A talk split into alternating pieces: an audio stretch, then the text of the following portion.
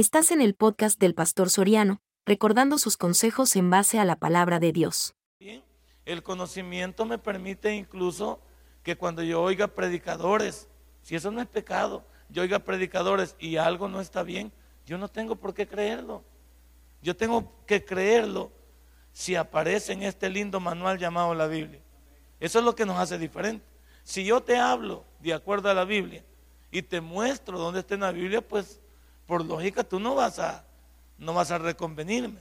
Pero si yo te hablo de algo que está inspirado nada más en lo que yo creo, en lo que yo, en lo que yo he oído o lo que yo he leído en cualquier cosa secular, pues yo puedo ponerlo como ejemplo, puedo poner mi vida como testimonio, pero lo que deberíamos de evidenciar aquí es quién es Jesús en la vida de cada uno de nosotros. ¿Y qué es lo que Jesús ha hecho hace más de dos mil años, muriendo por la humanidad y ofreciendo una salvación que a nadie le cuesta? Esta noche, recuerda que estábamos hablando de las acciones del Espíritu Santo. Y cuando hablamos de las acciones del Espíritu Santo, tiene que ver, porque vamos a, seguir haciendo un poquito el resumen. Dijimos que el Espíritu Santo es una persona. ¿Y por qué dijimos que es una persona?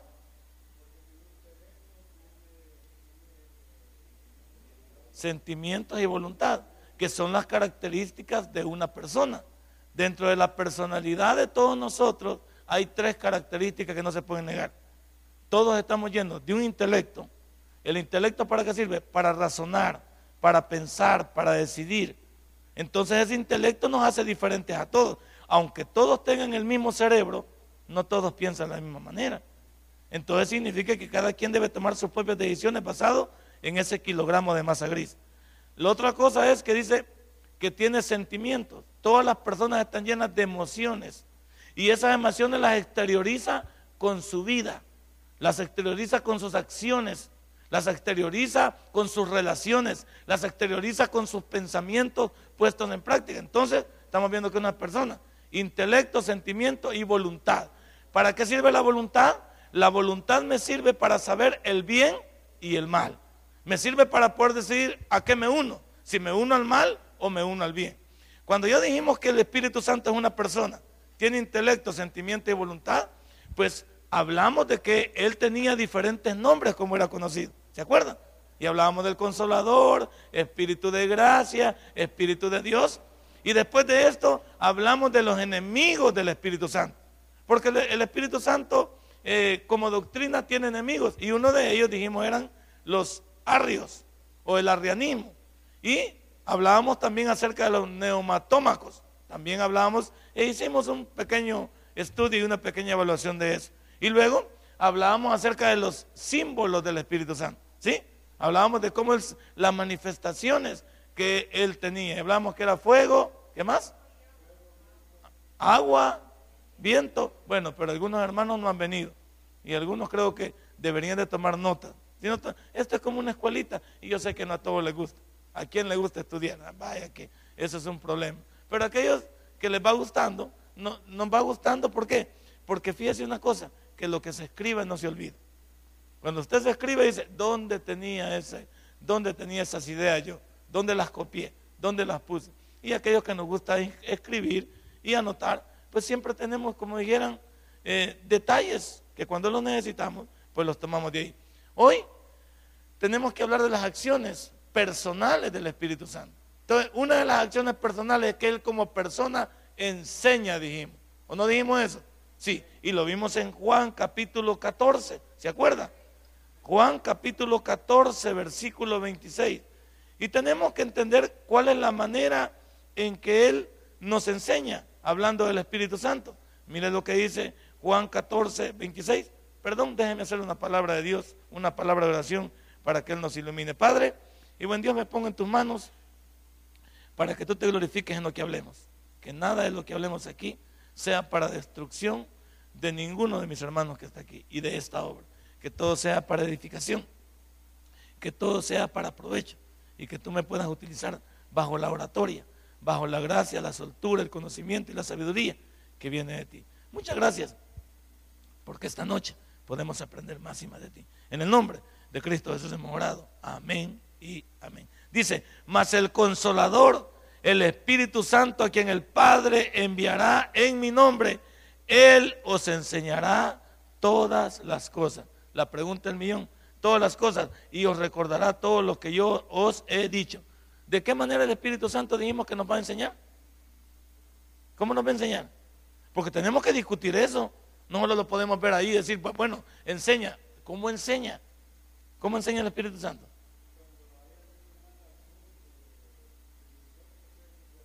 Sí, pero ¿a dónde nos remitimos para que nos enseñe?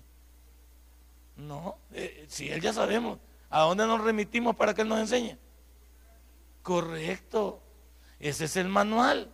Fíjate una cosa, si nosotros queremos ser aprendidos, el manual que nos ha dejado es eso. Si no lo consulto, si no lo leo, si no lo tengo atesorado en mi corazón, si no lo tengo digerido en mi mente, si no tengo entendido lo que él quiere, entonces no podré explicarlo, no podré sostenerlo, no podré yo incluso edificar queriendo también enseñarle o compartirlos con otros.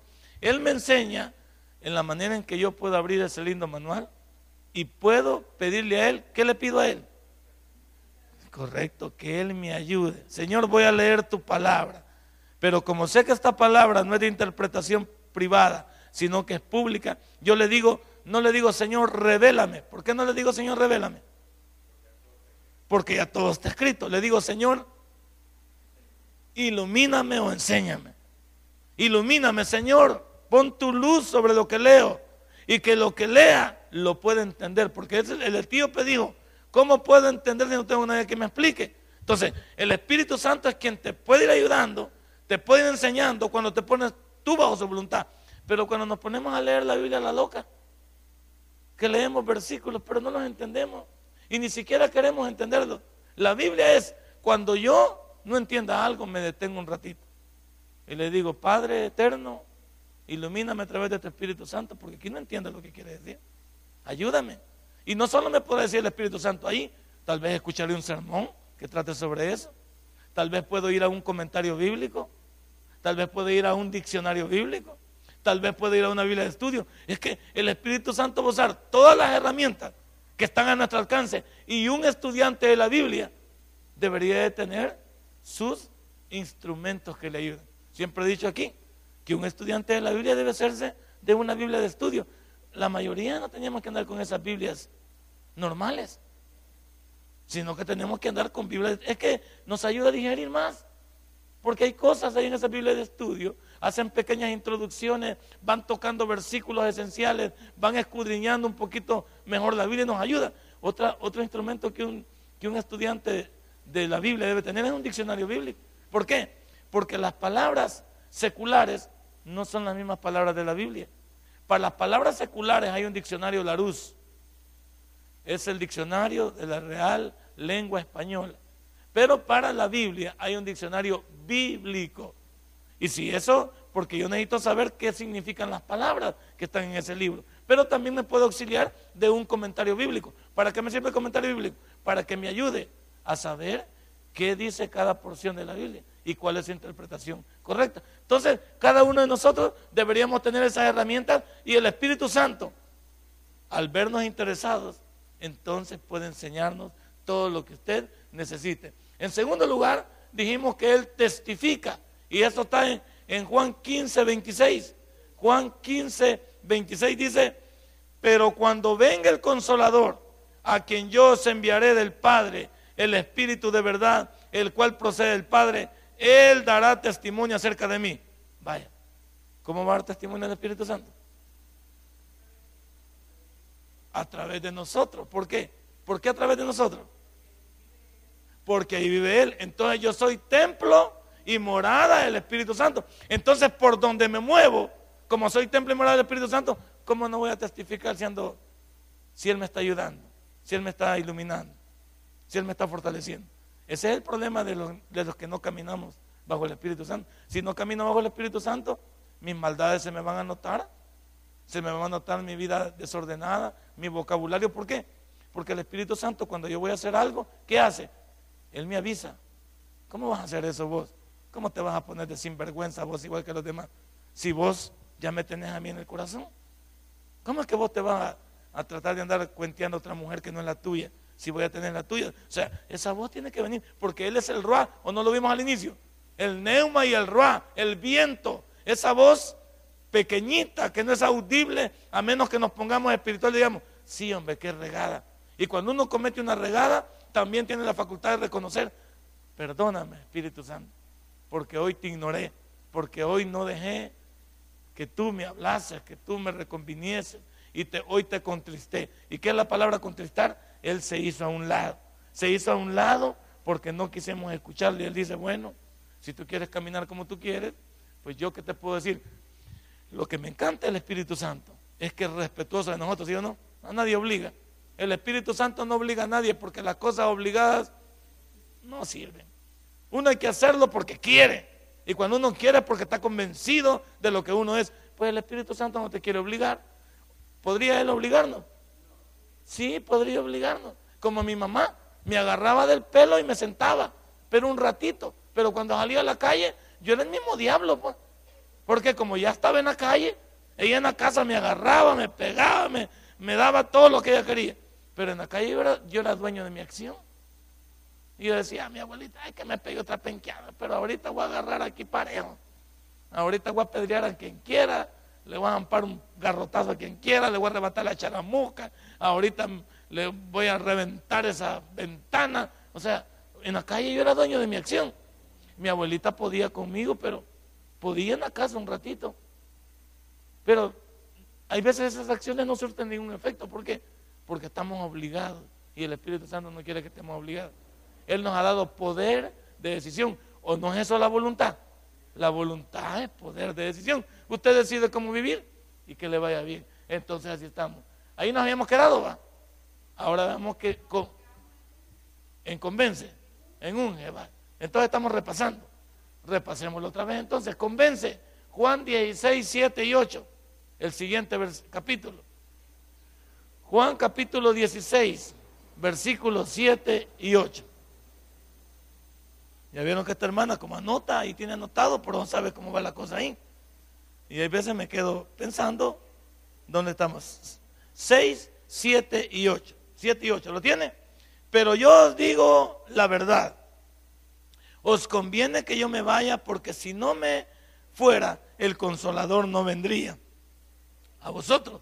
Mas si me fuera, os lo enviaré. Y cuando Él venga, convencerá al mundo convencer al mundo de pecado, de justicia y de juicio. ¿Cómo lo va a llevar a cabo el Espíritu Santo? ¿Cómo va a llevar a cabo esto? ¿Cómo dijimos que lo lleva a cabo esto? Cuando yo me pongo a predicar la palabra de Dios. ¿De qué manera el mundo va a conocer si yo no abro la boca para decir que soy un cristiano nacido de nuevo? ¿Cómo va a convencer a los demás si no ven un testimonio en mí también de una persona diferente.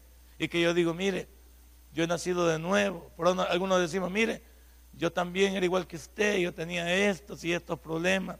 Yo vengo de un mundo difícil donde me movía en esta y esta circunstancia. Y entonces estamos diciéndole al mundo, estamos testificándole con nuestra boca y con nuestras acciones lo que Él ha sido capaz de hacer.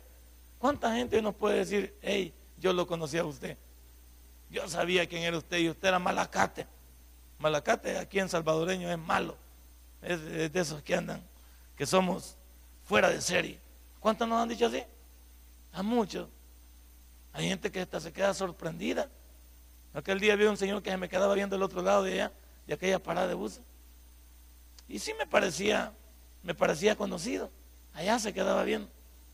Pues yo me hice loco y me voy para adentro porque digo, a ver quién es, y le caigo mal. Hasta estaba pensando si le gustaba, dije, quizás le gusta, pero me quedaba viendo, entonces me fui para adentro. En eso él se pasó la calle, de repente se pasó la calle, y Chalón quería agarrarlo ahí, porque como yo estaba adentro, y la hermana Alicia que nos sirve un cafecito ahí, y el señor quería entrar, y le digo, voy a platicar con él, y, usted quién es? Y le digo, háblale a él, y entonces yo llegué y le digo, ¿va que usted se llama Nelson? Sí, le digo, sí, usted era el contador de una maquila allá por, por calle el algodón. Ay, cuando me dijo así, eh, ya, ya, ya la regué, ya, pues sí, ahí, allí, allí, me, ahí me quebró. Yo era, me dijo, el serígrafo de esa maquila. Y yo, ¿se acuerda que ustedes me.? Sí, y ahí se me vino cabal imagen. Ah, pues sí, este maestro. Y ya no lo dejé mucho que me siguiera contando porque, vea, era. Y le digo yo, pero mire, pero gloria a Dios porque hoy he recibido al Señor. Yo te quería cambiar el disco ya de un solo, pero gloria a Dios le digo porque Dios me ha cambiado. Y ahora yo soy el pastor de esta congregación. Pues si eso le venía a contar que yo también, me dijo. Yo también estoy siguiendo al Señor. Y me dijo, y, y hoy que lo he visto estoy contento. Y algunas veces había oído de usted, pero no creía. Si mis ojos no lo ven, no puedo creer. Pues créalo, le dije. Gloria a Dios que está. Ya no lo dejé seguirme tocando la pista del pasado. ¿Por qué? Porque yo sabía de dónde, de qué me iba a hablar él, de qué situaciones. Pero, ¿cómo le podía testificar? Si no era a través de lo que él ha visto, que ve y me dijo, aquí vive una hija mía. Primero Dios le voy a decir que se congregue con usted aquí para que siga el Evangelio. Gloria a Dios. Pero ¿qué pasó? Hay que convencerlo. ¿Y con qué hay que convencerlo? Con que somos diferentes. Con que somos diferentes. Aquella vida, cuando te comienzan a hablar de eso, lo asustan a uno. Pero ya cuando, ¿por qué lo asustan? Porque uno no se quiere acordar de eso. ¿Por qué? Porque eso no fue bueno. Aunque uno diga que se divirtió, hizo, no fue bueno. Entonces no quiere que la gente le recuerde eso y por eso uno mete el evangelio inmediatamente. Y la gente dice, bueno, estamos viendo el ejemplo. Por eso es que cada uno de nosotros vemos que el Espíritu Santo, como está dentro de nosotros, Él operó ese cambio en mí. Y ha hecho que yo sea diferente, no perfecto, que yo sea diferente hasta este momento. Que aquel hombre que conocí hace más de 15 años, ese hombre ¿dónde está? Está sepultado. Porque he resucitado con Cristo. No decimos así, en el, así decimos en el bautismo. Sepultados con Cristo, nacidos con Él en una vida. Bendito sea Dios. 15 años. ¿Cuántos tienes tú también? De que Él está convenciendo a otros en tu pasaje, en tu trabajo, en tu estudio. Él está convenciendo.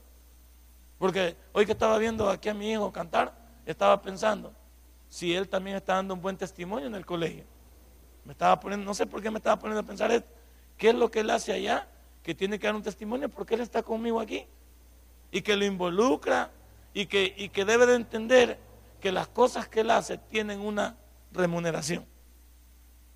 Si algo pasa en su vida raro, significa que él no está cumpliendo con lo que estamos viendo aquí.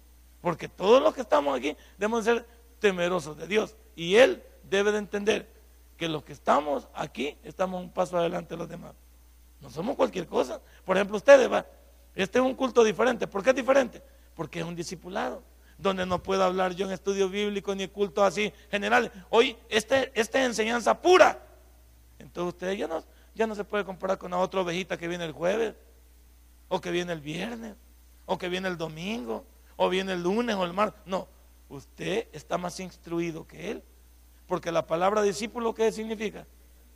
El que aprende, y no carajadas sino que aprende de su maestro.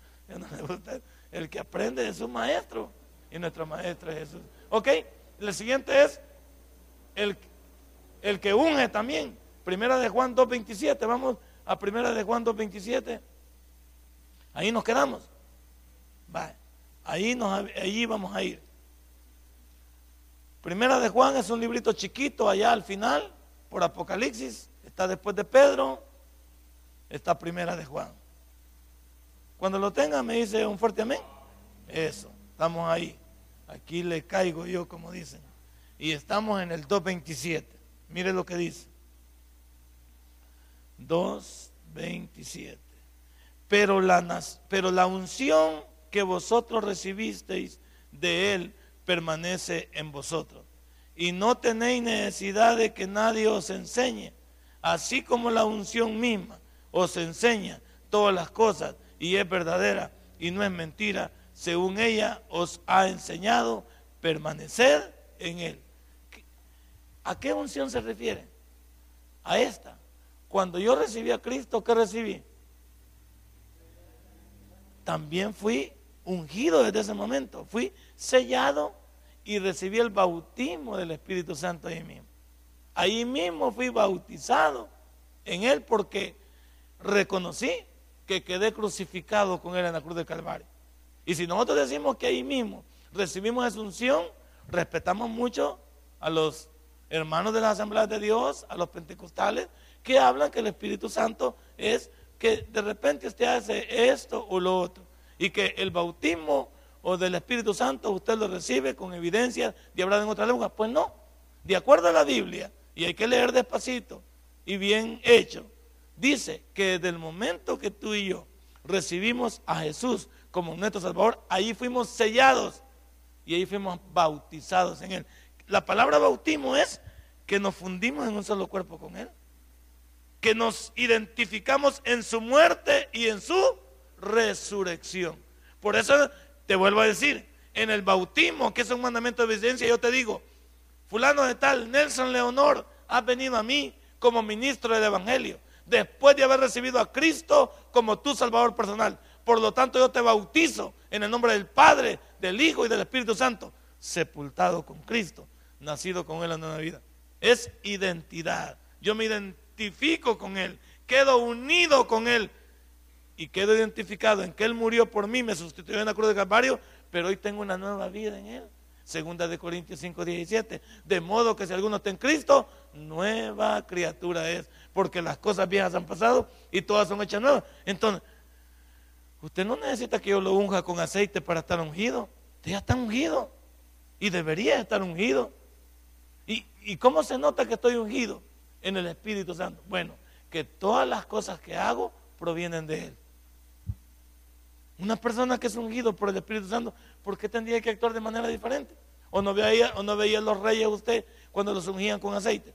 Quedaban declarados como las personas que gobernaban sobre una nación.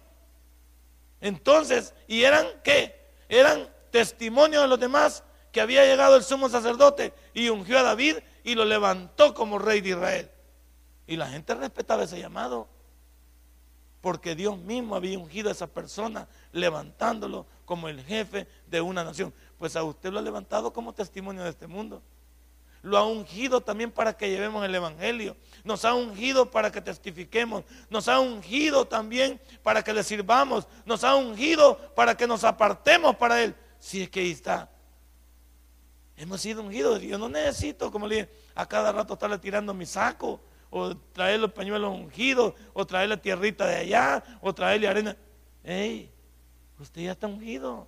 Desde el momento que recibió a Jesús, usted ha sido ungido por el Espíritu Santo de Dios. Y luego sigue, ordena, dice, Hechos 8:29. Retrocedamos, por favor, donde comienza el verdadero Nuevo Testamento en el libro de los Hechos. Ya saben, discípulos, que Mateo, Marcos, Lucas y Juan son parte del Antiguo Testamento todavía. ¿Por qué? Porque todavía se hablaba de la ley, porque todavía estaban los fariseos, los saduceos y los escribas, y Jesús también estaba sobre esta tierra. Cuando Jesús se va en el libro de los Hechos, es que comienza el verdadero Nuevo Testamento y el nacimiento de una iglesia. Vamos a Hechos, capítulo 8, versículo 29. Cuando lo tengan, me dicen fuerte amén. Eso Ahí estamos, 8.29. Ahí está, ¿ve? Y el Espíritu dijo a Felipe, acércate y júntate a ese carro. ¿Qué está diciendo el Espíritu Santo aquí? Primero, que a la voz de él nadie se resiste. Felipe estaba, hasta antes que llegara aquí con el etíope, estaba predicando en un lugar. Y fue arrebatado de ese lugar y puesto en otro lugar porque ahí le era necesario que Dios obrara a través de él. Y podía decir Felipe, yo no quiero. No. Ahí dice el Espíritu Santo. Y por eso algunos de nosotros, y ahí estoy de acuerdo con los señores pentecostales, cuando el Espíritu Santo te toma y tú eres irreverente a Él, te opones a lo que Él quiere hacer de ti. Hay veces Dios quiere hacer algo en nosotros, pero no se lo permitimos. Él nos ordena que hablemos ahí. Él nos ordena que testifiquemos. Él nos ordena que leamos la Biblia. Él nos ordena que nos sacrifiquemos. Él nos ordena que le sirvamos. Pero hay muchos que dentro de este corazón le decimos, eso no me gusta escucharlo. Eso no quiero. Hay veces nosotros escuchamos esa voz y ¿sabe qué decimos? Yo creo que es mentira lo que me está pasando. Es pura emoción la mía. No, Dios está hablando. Por eso hay sensibilidad en mí. Cuando hay sensibilidad, soy sensible a esa voz y cuando esa voz me habla, yo debo de obedecer. ¿O no es, o no eso lo que nuestros padres nos enseñaron? A obedecer. Cuando ellos decían algo, no los padres de hoy, los padres de hoy somos una, una caricatura de lo que eran antes. No me meto con los padres de hoy. Pero los padres de antaño, sí o no, cuando daban una orden era una verdad. Sí, la mera neta. Era una verdad. Ellos nos decían algo. Yo a mi abuela siempre le creí lo que me decía. Esa señora me tenía traumado porque a mí me había dicho esta palabra. El día que usted me levante la mano, se le va a convertir en mano seca. yo cuando la veía así, quería hacer algo, y cuando pensaba que le podía hacer algo a la viejita, ya me la miraba todo inútil. O sea, psicológicamente, ella me había metido aquí en la cabeza de que yo la debía respetar a ella. Y que el día que yo levantara la mano, esa mano se me otra pila que tenían antes nuestros padres, nos decían que el día jueves santo y viernes santo no anduviéramos corriendo ni cargando porque la tierra se iba a abrir y nos iba a tragar. ¿Sí o no? Ahora esa es una gran historia, una gran casaca hoy, pues. Pero, pero ¿cuántos de nosotros no corríamos ese día? Andar escupiendo también. No andan escupiendo judíos, decían. No andan escupiendo judíos. Ah, les pegaba una trompada a uno también. Eran pilas de ellos. ¿Y uno qué hacía? Se sometía. ¿Se acuerda que los jueves santos y los viernes no corría ningún vehículo? Solo los necios. Cuando mi abuelo decía, hay un judío, hay un romano, esos son necios. Porque esos días, si usted quería salir, se caminaba a pie. Se iba a pie. Todo así. Uno creía todo eso. ¿Y por qué lo creía? Porque la persona que se lo estaba ordenando es quien tenía la verdad. Hoy en día, no, hoy en día parecemos marca pajarito, pero no vamos a meternos en eso. Otra cosa también nos envía, también el Espíritu Santo envía. Hechos 13:4. Hechos 13:4. Mire lo que dice. Ellos entonces, enviados por el Espíritu Santo, descendieron a Seleucia y de ahí navegaron a Chipre. ¿Qué significa? Que Él, cuando tiene un llamado especial para ti, Él te envía donde Él quiere. Por eso dice que el Espíritu Santo, al darnos los dones, nos puede convertir en maestros, en apóstoles, en profetas. ¿Qué más dijimos? maestros, apóstoles, profetas, ¿qué más? Ayúdeme, Johnny. Apóstoles. Vamos a 4.11 en todo el Efesios, porque nos olvidó aquí. Efesios 4.11. Los ministerios que el Espíritu Santo tiene para ti. Para... ¿Qué dice ahí, Leonor?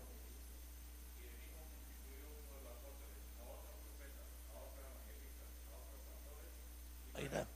Ahí está. Evangelistas y pastores nos faltó. Entonces Dios ¿A, cuántos aquí los quiere enviar a ustedes? ¿A dónde los envía a ustedes si el Espíritu Santo hiciera? El Espíritu Santo los envía a ustedes a sus trabajos a testificar. Los envía a sus comunidades.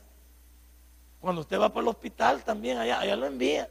Para que cuando esté en medio de la consulta, haciendo fila, le esté hablando a alguien del Señor. Más con tanta necesidad que ahí.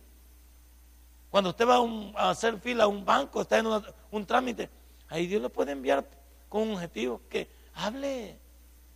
Si el Espíritu Santo no quiere que descansemos escondiendo la verdad. Y cuando Él nos envía, igual que la palabra ordena, nadie se debería resistir. ¿A qué nos han enviado, a qué nos ha enviado Dios a cada uno de nosotros?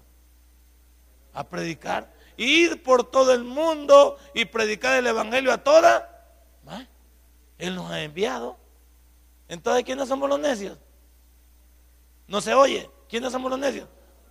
Sí, porque algunos no vamos a evangelizar, ¿va? ¿Cuántos de ustedes no van a evangelizar? Vaya, gloria a Dios. Un sincero, que antes iba, pero se ha corrido. Hay muchos de ustedes, y son discípulos, y los discípulos deben ser obedientes, pero no están yendo al evangelismo. ¿Qué está pasando? Ahora, pregúntese, ¿cuánta gente está dejando de ir al evangelio porque usted no va? Usted es el causante de que muchas personas no se conviertan. Porque las que usted iba a ir a evangelizar, no se evangelizaron. ¿Por qué no se evangelizaron? Porque yo soy necio, diga. Porque yo soy necio. Él me envía. Él me ordena y me envía. Pero yo digo, necio, no. Voy a ir al súper hoy. Voy a ir a traer un pariente al aeropuerto. Hoy voy a ir a sacar al pariente y lo voy a llevar al, a Pulo Mamá. Lo voy a llevar allá a la Costa del Sol. Hoy al pariente lo voy a llevar al cine. Hoy voy a llevar a los niños al parque. Pero si es un tiempo nada más para ir. Pero nadie quiere. ¿A cuánto le gusta que los envíen? A nadie. A nadie le gusta que lo envíen. ¿Por qué? Porque nosotros no, queremos, no somos obedientes. Y si fuéramos obedientes, pues no teníamos problemas. Luego, Él guía también. Mire lo que dice Romanos capítulo 8, versículo 15, el libro que sigue. El libro que sigue es Romanos, que es conocido en la Biblia como la columna vertebral o en teología como la columna vertebral del Nuevo Testamento. ¿Por qué se le conoce así? Porque tiene todas las doctrinas que un creyente debería de conocer, estudiar y practicar, las tiene el libro de Romanos. 8, 15. Vamos ahí, mire. Aquí está.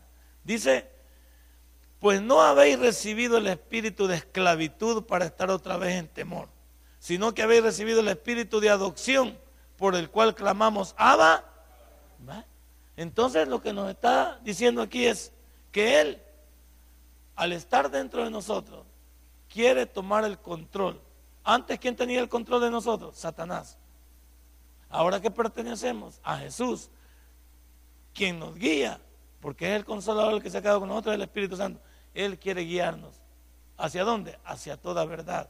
El Espíritu Santo, fíjese una cosa, si lo dejáramos tomar el control de nuestra vida todo el día, no estaríamos tan fregados como estamos.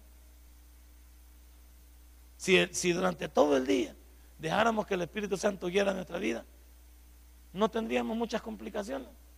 ¿De dónde procede la soberbia, el desorden, el vocabulario, los malos pensamientos? Porque caminamos en la carne, en la pura carne. Y la parte espiritual, porque no queremos, en el mundo nos movemos y hay veces, incluso eh, yo veo que algunos creyentes en el día a día estamos metidos en charlas donde se está hablando de sexo, malas palabras, y ahí estamos nosotros. Ahí están hablando de bayuncadas, tal vez los muchachos, los jóvenes, ahí están. A mí me contaba alguien de, de un muchacho en nuestra iglesia que, que se reúne con este montón de pacotillas. ¿Y qué pueden hablar ahí? Pues al muchacho no le va a edificar. Pero, sí o no, hablando a la neta, esos volados son los que más atraen. Pues. ¿A quién le gusta estar en lo espiritual? A nadie. No vayamos a oír algo que nos llame la atención. Yo, por ejemplo, hay veces, y lo confieso, hay veces yo veo en la calle a alguien cuando están naipeando ahí. A mí no me llama la atención porque como era mi juego, yo cuando veo ahí que están naipeando, digo, hasta yo ahí. Me podría echar un mi 31 ahí o mi pócar, Y digo yo, pues sí, porque yo he andado en eso. O, veo también ahí tirando los daditos. ¿Sí? Yo digo, uña, digo, ahí estaría sentado yo en eso, va. Sentado en eso, cinco en eso. Y cuando lo veo, o sea, hay momentos en que si me pongo carnalón, digo yo, ¿y qué importaría si aquí nadie me conoce? Pues me acurruco aquí con esto, solo por fregar, para jugar una, una mi partidita. Porque para mí eso, la naipeada era, todos los juegos de naipe yo me los puedo. Porque como no había velorio que me perdiera. Y no era porque la que eh, yo llevaba la oración de la, de la vela o la camando, no. Era porque yo llegaba a naipear. Y yo siempre que llegaba al, al velorio preguntaba, ¿quién da los naipes? Uno siempre agarraba un naipe, se fijaba. No, porque en todos los velorios regalaban un naipe. Y yo agarraba mi naipe y agarraba mi grupo. Y ahí estaba, banquito, 31, 21, pócar, ahí estaba que parejita, lo que sea. ¿Por qué uno inventaba lo que sea? ¿Sí o no? Vaya, pero esa vida, a mí hay veces, le, confieso, hay veces me transiciona el sentimiento, lo veo ahí y digo, qué chivo. Y después ahí viene el espíritu, hey, qué chivo. Digo, ya no, ya no perteneces ahí, pues. O sea, en el momento debe venir ese, esa ayuda que, si tú escuchas algo, dices, no, pero ya no pertenezco ahí. Ya, pero ese era mi llamado de atención. Esos volados para mí es como el fútbol. Pues. Para mí el fútbol era lo máximo. Yo no había partido que me, ahí como ayer, ¿va? algunos salieron llorando, pero igual. Yo no había partido que me perdieran, no, ni en la cancha, no, hombre. Y, yo siempre fui banca en los equipos, pero ahí estaba. A mí me gustaba estar ahí siempre haciendo por lo menos el quinto cambio que nunca llegaba. Pero ahí estaba yo, a mí me gustaba, ahí estaba vestido. Para mí el fútbol era parte. Sí, pero hay cosas que lo van sustituyendo.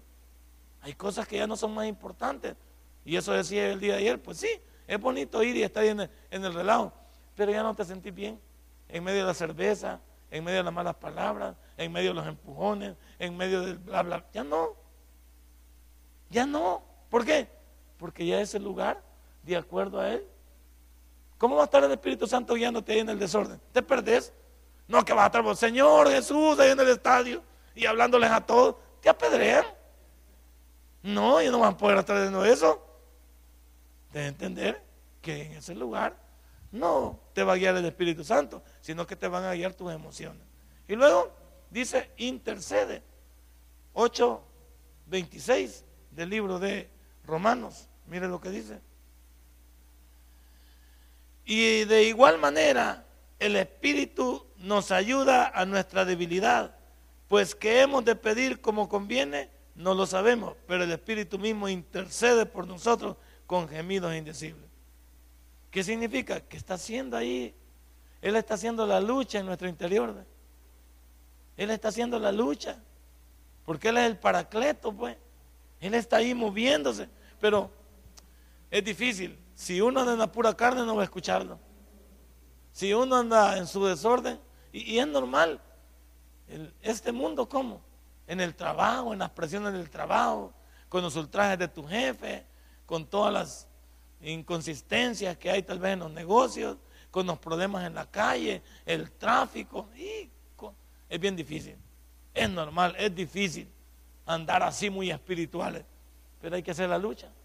Hay que hacer la lucha. ¿Por qué? Porque Él está ahí, en el interior nuestro, queriendo hacer la labor. Bueno, no solo eso, el Espíritu Santo tiene su propio poder.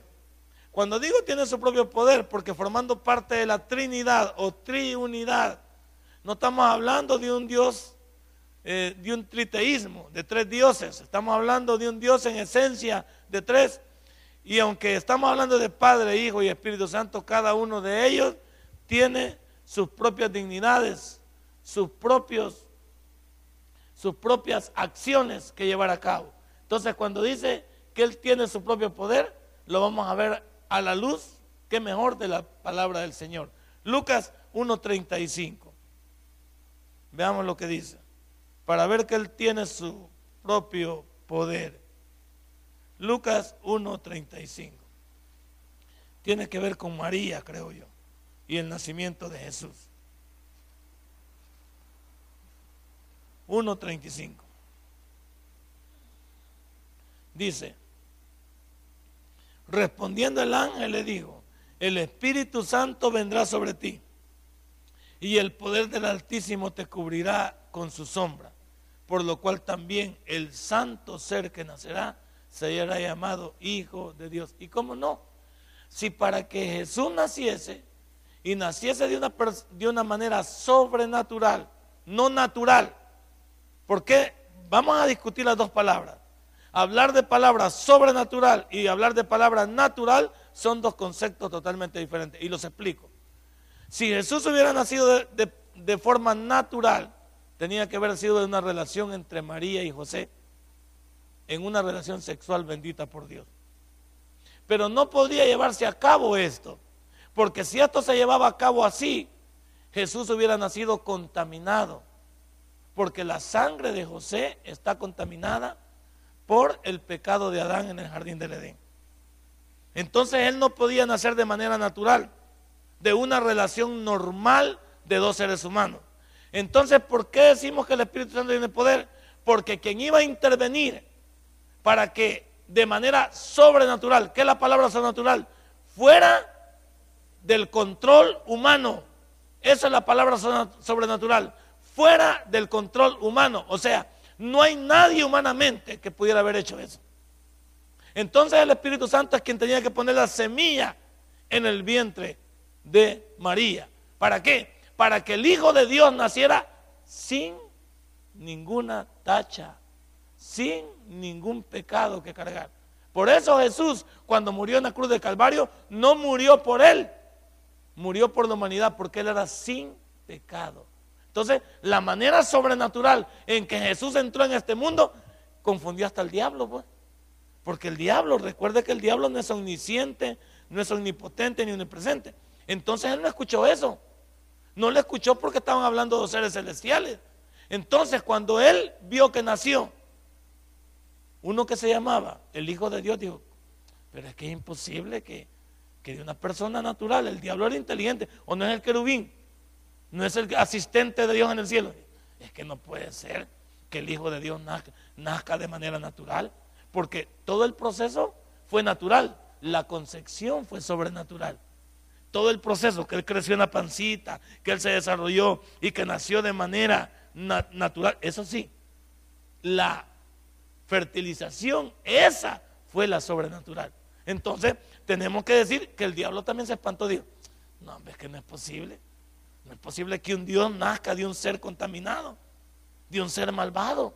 No, esto está como, se ha fijado hoy, en los procesos que hay. Hoy en los procesos dicen que la persona que está infectada de VIH, si, si dice a tiempo que está infectado, pueden ayudar a que el niño que nazca no se contamine al salir de la madre. No estoy seguro de esto, pero creo yo, por lo poquito que he leído, que a esta persona no van a hacer de manera natural el niño, lo van a hacer por cesárea, para poder aislar todo el problema que la madre tiene y poder sacar al niño para que no se contamine en el parto. Porque en el parto me imagino que la mujer sangra, entonces puede contaminar con esa sangre contaminada al niño. Pero si lo hacen de manera aislada, el niño puede nacer sano, aunque la madre sea portadora del virus. Entonces Dios hizo todo su, trama que hasta el mismo diablo confundió. El diablo dijo, es como el diablo también, cuando vio a Jesús colgado de la cruz, dijo, es que, y, y la misma mitología griega lo dice, un Dios no puede morir. Y estaban hablando de que Jesús era Dios y estaba muriendo en una cruz. Ey, ese rollo no me entra aquí. Y sabe que por eso le empujó a todos los demás a que lo crucificaran. Porque es que lo voy a empujar. ¿Sabe por qué el diablo? Y esta es mi locura. El diablo empujó al Sanedrín y a todos a decir, crucifícale, porque él quería ver si es Dios, no va a morir en la cruz. Si es Dios, no puede morir. Entonces él mismo incitaba porque quería ver cuál era la reacción. Pero Jesús nunca se dobló. Él tenía un proyecto. Lo que él no sabía, que esa parte que iba a morir ahí no era la parte divina, era la parte humana. Pero que él se iba a levantar al tercer día. Y no se levantó al tercer día porque hubiera que contar. Si Jesús no estuvo ni un instante ahí, el, el proceso, el punto es que quién hubiera creído que Jesús podía entrar de esa manera. El Espíritu Santo es quien hizo que esto fuera posible. Por eso decimos que Él tiene su propio poder. Veamos 4.14 de Lucas. 4.14.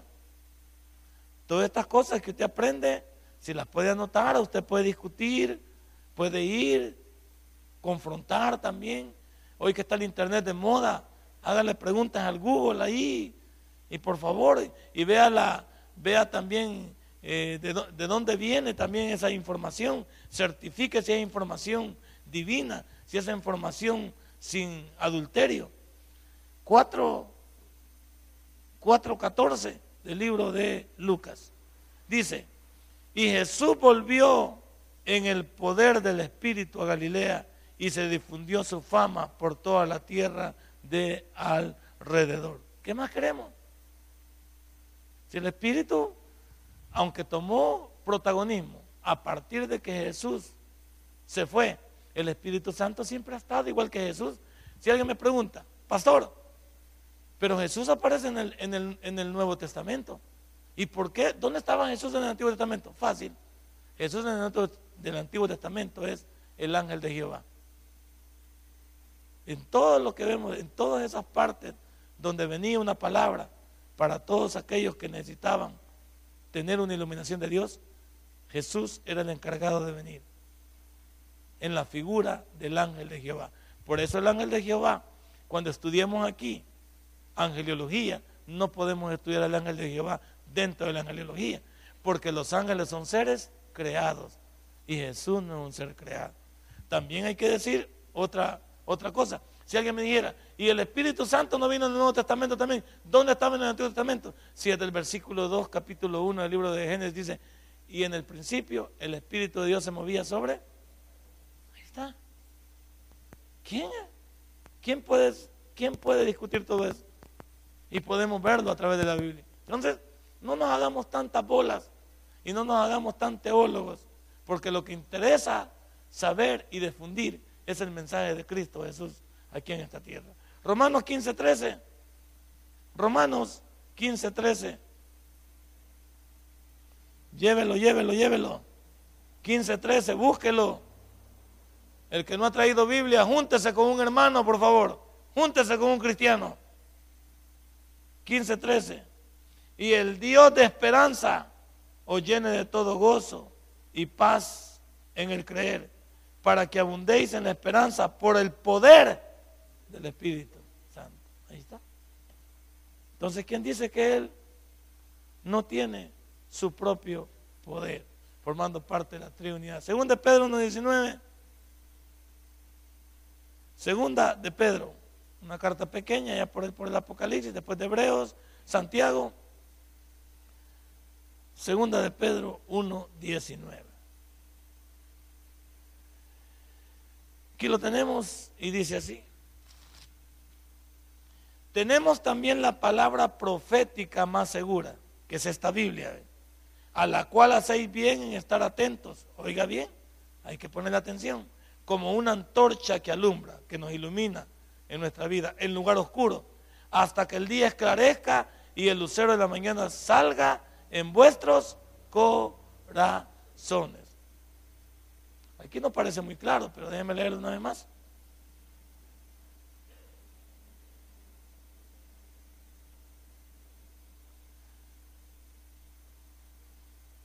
Tal vez tiene que ser otro versículo, tal vez en ese no, no está muy claro como lo queríamos ver. Veamos el contexto.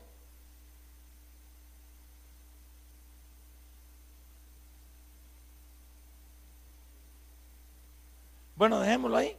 Tal vez ese, táchelo ahí, tengámoslo pendiente y vamos a ir a ver cuál, versículo tomamos y no tomamos el correcto. Bueno, pero todo lo demás, hablando de Lucas 1.35, Lucas 4:14 y Romanos 15:13 nos deja claro que el Espíritu Santo tiene su propio poder. Veamos la siguiente.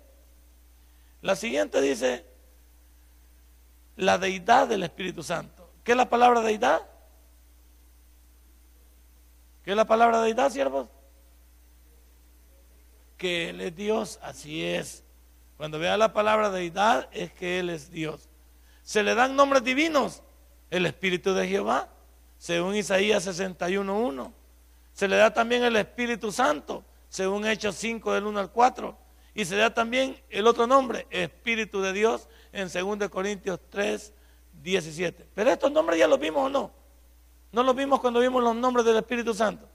Y vimos cada uno de sus nombres y los discutimos.